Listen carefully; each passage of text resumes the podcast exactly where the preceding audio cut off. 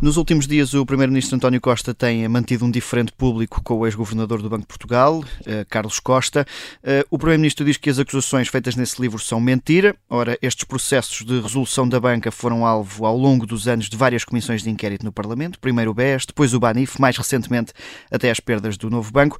Hoje recebemos um deputado que participou numa destas comissões de inquérito e é também vice-presidente da bancada do PS. Bem-vindo, Carlos Pereira. Perguntava-lhe se este é, como diz o Primeiro-Ministro, um ataque político de Carlos Costa ou as suspeitas agora conhecidas pedem mais esclarecimentos ao Primeiro-Ministro. Bom dia a todos. Uh, bom, parece evidente que o, o Sr. Primeiro-Ministro tem razão uh, na reação que tem às acusações de Carlos Costa. Uh, e basta basicamente olhar para aquilo que são as notícias, e eu tenho que dizer, como ponto prévio, que não li ainda o livro do ex-governador Carlos Costa, mas tenho estado atento àquilo que são, hum, enfim, as principais mensagens do, do livro e, e, podemos, de alguma forma, até dizer que isto é uma espécie de um tratado de ajuste de contas e talvez até pequenas vinganças do antigo governador do Banco de Portugal, porque na prática é um livro que não se baseia em factos, mas que tem, eh, obviamente, eh, e isso parece mais ou menos notório, eh, um conjunto largo de suposições eu, dia, eu diria, até talvez permita-me usar a expressão, um bocadinho fantasioso, num sentimento quase do wishful thinking que aquilo pudesse ter acontecido, mas de facto não aconteceu, não há nenhuma demonstração sobre essa matéria e eu penso que isto é algo que não tem, do meu ponto de vista, quem atua desta forma, não tem dignidade, porque não é digno fazer acusações desta forma e sem factos que o possam suportar. Uh, acha que existem ligações ou proximidades partidárias de Carlos Costa que justifiquem esta acusação de ataque político feita por António Costa? Bom, vamos lá ver. O, o, eu não quero fazer nenhuma afirmação eh, enfim, concreta sobre essa matéria. A única coisa que posso uh, comentar é falar sobre um facto que é indesmentível, que ficou uh, à vista de todos, que foi a apresentação do livro do ex-governador teve a sala cheia de elementos da direita e em particular do PSD. Eh, foram aplaudir aquilo que Carlos Costa fez, uh, enfim, eventualmente numa tentativa de surfar de forma irresponsável do meu ponto de vista aquilo que é, enfim, suposições, enfim, e fantasias, como disse, que me parece não abonar a favor da dignidade do ex-governador do Banco de Portugal. O, o, o Primeiro-Ministro acusou o ex-governador de mentir ou de turpar, mas a pergunta que lhe fazia é se uh, António Costa não devia um, especificar melhor as conversas e responder cabalmente a estas acusações, até para que tudo fique esclarecido.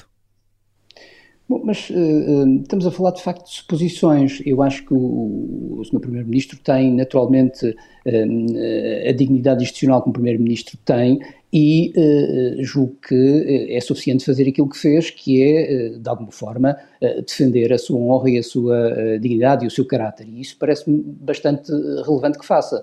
Por outro lado, algumas das questões que foram referidas, vou lembrar, por exemplo, as questões que vieram a público com mais com mais intensidade, eh, que tem a ver, com por exemplo, com o BANIF, com a resolução do BANIF. Um, ora, uh, o, o senhor uh, governador Carlos Costa teve uh, na comissão de inquérito do BANIF e, teve várias vezes na comissão de inquérito do BANIF, onde eu próprio também estive. E, e, não me lembro de nenhuma das acusações ter sido feita por Carlos Costa, destas acusações que agora relata no seu livro, eh, ter sido feita na comissão de inquérito. Era aquele lugar certo para que isso eh, fosse feito. Aliás, eh, permita-me lembrar, já vão alguns anos, mas permita-me lembrar que o relatório da comissão de inquérito, que foi aprovado e que teve, sublinho, teve a abstenção do CDS, tinha conclusões muito claras. As conclusões era que a resolução do BANIF foi da responsabilidade, em primeiro lugar, da administração do Banif, eh, em segundo lugar, da inação do governo de Passos Coelho e de Maria Luísa Albuquerque da altura, e em terceiro lugar, do falhanço do governador do Banco de Portugal. E, portanto, essas conclusões estão na comissão de inquérito e lembro que elas foram remetidas para o Ministério Público.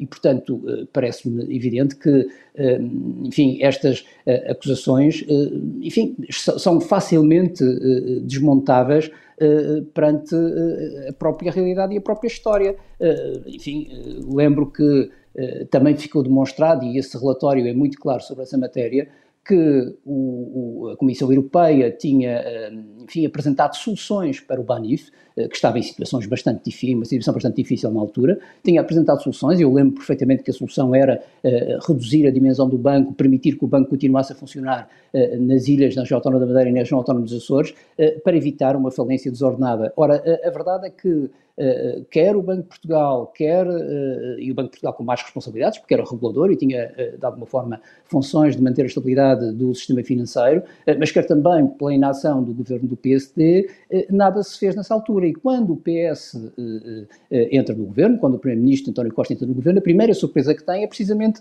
a, a, a, a circunstância de ser confrontado com uma possível falência desordenada e uma possível falência desordenada que teria consequências gravíssimas para a economia portuguesa e, sobretudo, para as regiões autónomas, que, lembro, tinham, obviamente, um peso muito grande uh, do ponto de vista do, daquilo que era a presença do Banif nessas mesmas regiões. Uh, e a solução que houve era a única solução possível, porque a outra era, de facto, uma falência com consequências muito grandes, era a resolução.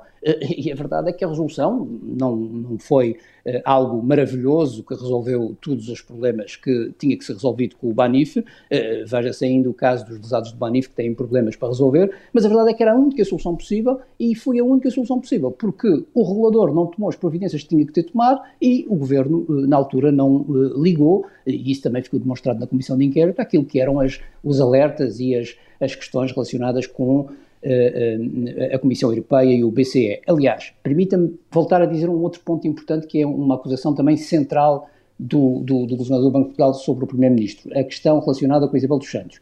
Ora, eh, eu diria que aquilo que o, o, Carlos Costa escreve no seu livro é uma contradição nos seus termos. E é uma contradição por uma razão muito simples, que também é facilmente demonstrável, que é a circunstância de todo o país saber e sobretudo o país que está atento àquilo que se passou no sistema financeiro, saber que um dos problemas centrais da altura uh, era, de facto, a estabilidade acionista do, do, do, BPI e que foi precisamente o governo de António Costa, com o, efetivamente a, a, a, enfim, a, mão primeira de António Costa, que criou um decreto de lei que permitia afastar Isabel dos Santos. Ora, a acusação de que foi o, o, o primeiro-ministro que tentou proteger a Isabel, Isabel dos Santos é, de facto, uma contradição grosseira, diria em bom da verdade, e, e enfim, não faz, eh, do, do, meu ponto de vista, nenhum sentido. Também não acredito, então, que António Costa tenha enviado, por exemplo, uma mensagem a Carlos Costa agora recentemente sobre esta matéria?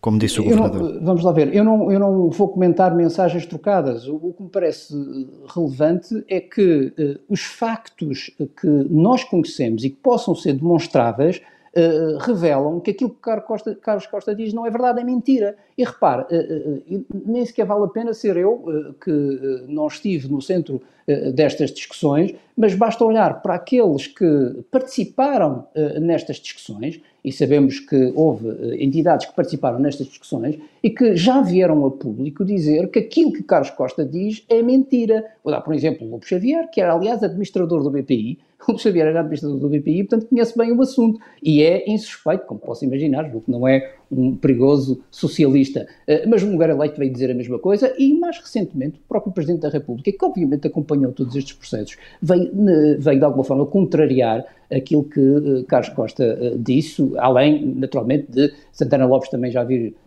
fazer um comentário contrário àquilo que diz Carlos Costa, além de Francisco Seria extemporâneo. De Carlos Costa. Ou seja, para concluir aquilo que me parece importante, o que me parece importante é que aquilo que são as conclusões, ou pelo menos aquilo que tem sido mais controverso e que tem aparecido em público do que escreveu Carlos Costa, diz muito mais sobre aquilo que é o caráter de Carlos Costa do que aquilo que é o, o trabalho que o Primeiro-Ministro teve que fazer numa altura difícil do sistema financeiro português. Porque falou aí na questão do Banif e porque fez parte dessa comissão parlamentar de inquérito, valeria a pena, por exemplo, voltar à questão do Banif a nível parlamentar, porque vou dar o exemplo do novo banco, em que houve uma comissão sobre o BES e agora uma recente sobre o novo banco, e na sequência dessa comissão existiam até desenvolvimentos judiciais. No Banif valeria a pena voltar a esta matéria, por exemplo? Repare, eu, eu, sinceramente, eh, os dados que conheço, não me parece que vale a pena voltar a essa matéria. Aliás, eu, eu, eu quero, de alguma forma, até recordar aquilo que recentemente, não sei se, se essa pergunta advém eh, daquilo que Marcos Mendes disse recentemente no seu programa de, de, de de, de debate, de, de, comentário, uh, em que dizia que eventualmente poderia fazer sentido envolver outra vez o Ministério Público nesta matéria. Aliás, uh, sobre isto eu queria dizer aquilo que disse Marcos Mendes em 2016. Marcos Mendes em 2016 disse que os problemas do Banif eram fruto da inação de Carlos Costa e do eleitoralismo de Passos Coelho e Maria Luísa Albuquerque. E depois ainda disse, um erro capital do anterior governo. E, portanto, parece-me evidente que perante as circunstâncias e perante o que conhecemos e perante mesmo a circunstância do relatório da Comissão de Inquérito do BANIF ter sido enviado, como devia ser, para o Ministério Público, julgo que ou há factos novos, não suposições como estas que foram aqui levantadas por Carlos Costa, ou então não parece que haja matéria para voltar ao tema. O Chega quer criar uma comissão parlamentar de inquérito a estas ingerências no Banco de Portugal, as alegadas ingerências. Eh, qual é que vai ser a posição do Partido Socialista? Bom, não tenho ainda uh, nenhuma nota sobre essa matéria. Como podem imaginar, essas questões são discutidas em direção do grupo parlamentar. Essa, uh, enfim, esse tema ainda não foi à direção do grupo e, portanto, não tenho nenhum, nenhum, enfim, nenhum numa nota sobre o tema. Mas valeria a pena, por exemplo, ouvir Carlos Costa, nem que fosse numa audição única no, no Parlamento? Não sei, honestamente, se vale a pena uh, uh, ouvir eh, alguém que uh, escreve um livro nos termos em que escreve e que deixa de lado, por exemplo, questões fundamentais sobre aquilo que foi o seu papel num dos períodos negros, não sei se coincidência ou não, mas um dos períodos negros do sistema financeiro português, em que ele lá esteve. Eh, Carlos Costa teve, de facto, num dos períodos mais negros do sistema financeiro português. Não sei, eh, eh, não se consegue perceber qual foi o contributo dele para resolver problemas tão graves que ocorreram com o BES, com o BANIF, com a Caixa de Depósitos. Aparentemente, no livro isso interessa pouco e, portanto, julgo que não sei se acrescentaria muito à nossa vida comum em Portugal. Acha que esta questão dos eh, estas questões, porque foram mais, do, foram mais do que uma entidade bancária, dos assuntos relacionados com estes problemas com a banca nos últimos anos estão todos eh, devidamente esclarecidos e que a história está feita, ou este tipo de contributos, eh, quanto mais não seja, tem o mérito de levantar este debate? É bom dizer que, por exemplo, eu falo com, com conhecimento de causa, aquilo que se passou ao longo dos anos na Assembleia da República, no sentido de escrutinar uh, o mais possível aquilo que foi, uh, enfim, os factos que ocorreram no sistema financeiro português, com várias comissões de inquérito. Eu lembro, por exemplo, só a Caixa Geral de Depósitos teve três comissões de inquérito, o BES teve duas, o BANIF teve comissões de inquérito, ou seja, eu penso que todo o debate que se gerou na Assembleia da República e, e o levantamento das questões que foram sendo uh, discutidas ao longo dos anos contribuíram para melhorar significativamente o sistema financeiro. Hoje nós temos um, um, sistema financeiro que está muito mais robusto, tem um enquadramento, um edifício, um edifício regulatório muito mais robusto, precisamente uh, também pelo contributo deste debate que se foi gerando. E, portanto, eu acho que não foi inútil eh, tudo aquilo que foi sendo feito, muito pelo contrário, e hoje, eh, eh, em situações de crise, e podemos hoje constatar com a situação de crise que vivemos, o sistema financeiro está naturalmente mais bem preparado para,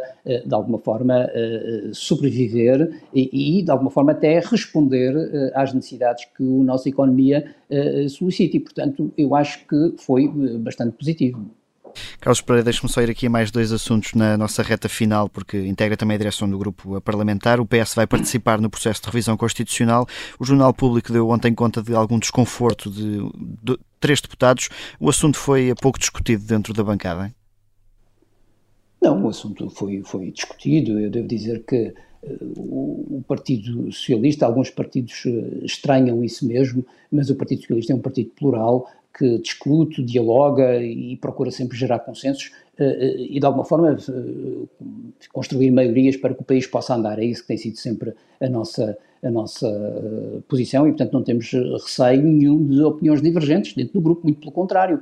procuramos sempre que elas existam e que possam ser acomodadas em soluções que uh, são boas para o país. E, portanto, esse não é, do nosso ponto de vista, um ponto, nem é um facto que possa ser uh, amplificado. Não me parece que haja aí qualquer tipo de problema. E é a sua proposta, esta do Partido Socialista de revisão constitucional?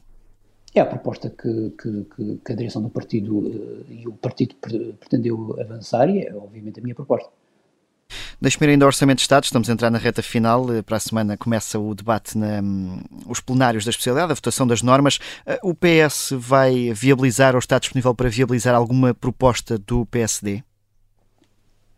Bom, ainda é prematuro avaliar, porque estamos num processo de avaliação de propostas, são muitas propostas, milhares de propostas, e, portanto, esse processo está em curso. O Partido Socialista não tem seguido a linha de uh, rolo compressor de chumbar tudo e mais alguma coisa. Obviamente que é preciso que haja um projeto orçamental, é preciso que haja uma orientação orçamental, uma estratégia para o país, e portanto o que nós sentimos é que o PSD não tem essa estratégia orçamental, não tem um projeto para o país. O PSD vai ao sabor uh, das redes sociais e das ondas uh, quase populistas, permitam-me chamar assim, e as propostas que vai entregando são propostas que respondem àquilo que se discute nos cafés e não àquilo que é verdadeiramente importante para o, para o país. E portanto nós lamentamos muitas vezes que assim seja. De qualquer maneira, vamos obviamente analisar eh, as propostas que estão eh, a ser, eh, que foram apresentadas e que estão em, em fase de discussão e, e, naturalmente não, não, não há aqui nenhuma posição de princípio em relação a nada, não estamos nem atuamos como fez em tempos Passos Coelho,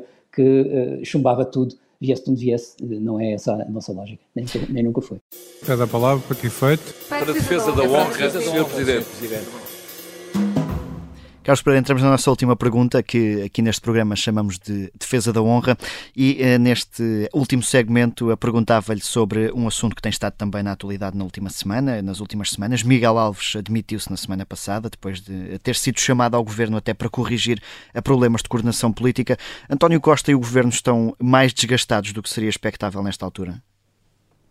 Bom, um governo que está em funções há mais de sete anos é, é natural que tenha sempre desgaste, não há dúvidas sobre isso, e parece-me que este, estas, esta é uma conclusão que faz parte da lei da vida, são sete anos a governar e, e, é preciso não esquecer, sete anos a governar uh, com acontecimentos extraordinários, eu acho que nenhum governo uh, teve tanto tempo com tantas circunstâncias difíceis como este governo teve de António Costa, estamos a falar de uma pandemia extraordinária que teve as consequências que todos nós conhecemos e depois de uma guerra e agora de uma inflação que obviamente retira poder de compra às famílias e que cria problemas de competitividade às empresas. E, portanto, é natural que numa situação destas haja desgaste. E, portanto, não me parece que um caso eh, eh, enfim, que, que naturalmente eh, de alguma maneira gerou controvérsias e polémicas no país, possa levar a uma conclusão dessa natureza, que há um desgaste maior do que aquele que se esperava.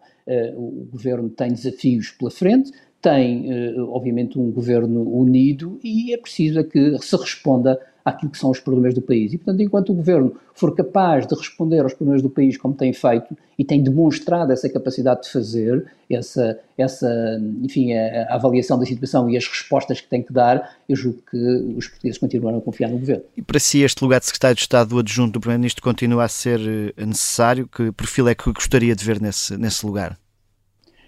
É evidente que é muito importante ter uh, um secretário de Estado adjunto para, de alguma forma, permita-me usar uma expressão mais corriqueira, ajudar o próprio Primeiro-Ministro uh, na gestão do próprio governo. Obviamente que o perfil é sempre um perfil mais político para um diálogo que permita ser feito entre o próprio partido e, o, e, entre governos e entre governantes, perdão. E portanto acho que sim, acho que esse perfil é importante. Eh, cabe naturalmente ao primeiro-ministro escolher aquele que, enfim, mais lhe dá o conforto ser, eh, necessário para poder de alguma forma conduzir os destinos do país de maneira adequada. Deixa-me só perguntar-lhe por um nome, porque tem vindo a ser falado já várias vezes, que é Carlos César um, poder ocupar o lugar de vice-primeiro-ministro. Acha que isso seria uma opção? vou-lhe dizer uma coisa. Eh, Carlos César pode ser o que quiser dentro do Partido Socialista e qualquer que seja a função que aceitar fará sempre bem. Eh, enfim, não sei se Carlos César estará disponível para isso. Obrigado, Carlos Pereira. Muito obrigado. Já a seguir, vamos aos passos perdidos para ouvir o fim do debate orçamental na especialidade.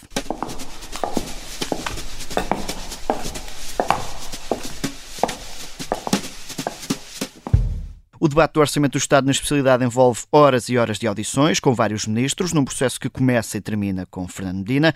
Por isso, em semana de pausa dos trabalhos parlamentares, escutamos o fim desta longa maratona. Uma palavra final para agradecer as intervenções de todos os senhores deputados e para terminar com reforçando aquilo que o deputado Miguel Cabrita disse. De facto, este é um orçamento que provou bem durante este debate porque é um orçamento de equilíbrio, é um orçamento de prudência, mas é também um orçamento de determinação em enfrentar o contexto que vivemos. Muito obrigado. Muito obrigado, eu, Sr. Ministro. Com suas palavras termina então o processo de apreciação na especialidade da proposta de lei de orçamento de Estado para 2023. Hoje terminará o prazo para a apresentação de proposta de alteração. Confio que sejam muito poucas e, portanto, não tenhamos depois o, processo que se antecipa. Fernando Medina e o Presidente da Comissão de Orçamento e Finanças, Felipe Neto Brandão, no encerramento deste debate na especialidade, com ironia à mistura. Eu sou Miguel Viterbo Dias e o Sofá do Parlamento está de volta na próxima quinta-feira.